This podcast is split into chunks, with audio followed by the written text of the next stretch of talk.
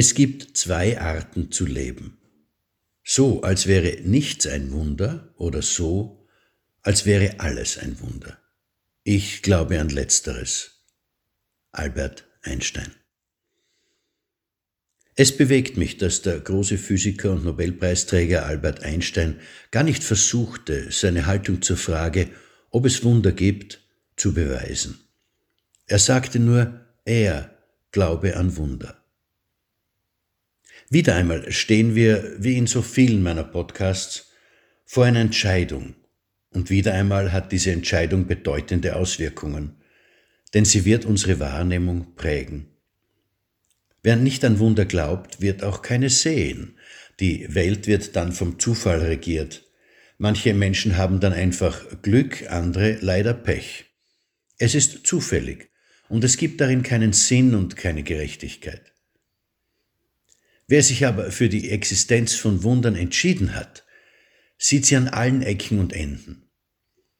Eine Raupe verpuppt sich und kurz danach schlüpft ein Schmetterling aus diesem engen Gefängnis, entfaltet seine Flügel und flattert in den Frühlingsmorgen. Er hat nur dieses eine Ziel, diesen Kreislauf am Leben zu erhalten, damit es auch nächstes Jahr wieder Raupen und Schmetterlinge gibt.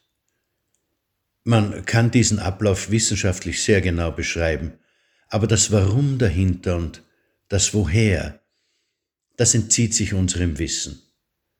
Unsere Beschreibung mag heute viel detaillierter sein als vor tausend Jahren, aber letztendlich bleiben wir vor derselben Grenze stehen wie damals.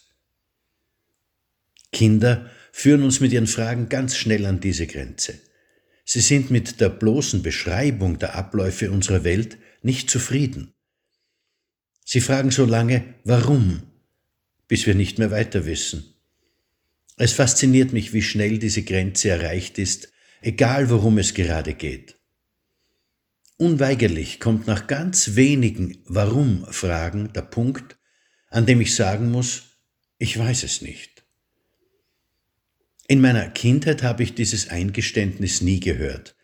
Die endgültige Antwort war immer, hör auf, so dumm zu fragen, das nervt.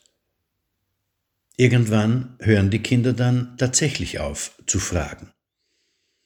Sie werden erwachsen und geben sich mit Banalitäten zufrieden. Das hat weitreichende Auswirkungen. Immer wieder höre ich, gerade in schwierigen Zeiten wie jetzt, den Satz, mich kann nur noch ein Wunder retten. Meistens ist damit gemeint, dass eine Erholung unwahrscheinlich sei. Der oder die Betroffene erzählt damit aber nur über seine oder ihre innere Einstellung und nichts über die äußere Realität. Wenn der oder diejenige den Glauben an Wunder wiederfinden könnte, dann wird eine Erholung plötzlich viel wahrscheinlicher.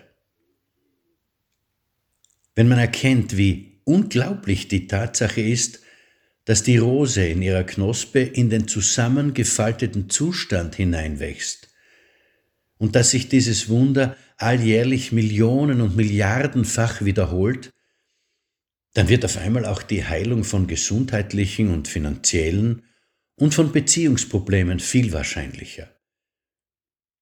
Was vorher unmöglich schien, wendet sich dann auf überraschende Weise doch zum Guten. Das ist der Vorteil, wenn man sich der Haltung von Einstein anschließt, dass in Wahrheit alles ein Wunder ist. Wir sind nie verloren und wir sind nie allein. Wunder umgeben uns dicht an dicht. Sie ereignen sich in unserem Körper in jeder einzelnen Sekunde und sie stehen uns in allen unseren Lebensbereichen jederzeit in allen unseren Herausforderungen zur Verfügung. Alles wird wieder gut. Ihr Manfred Winterheller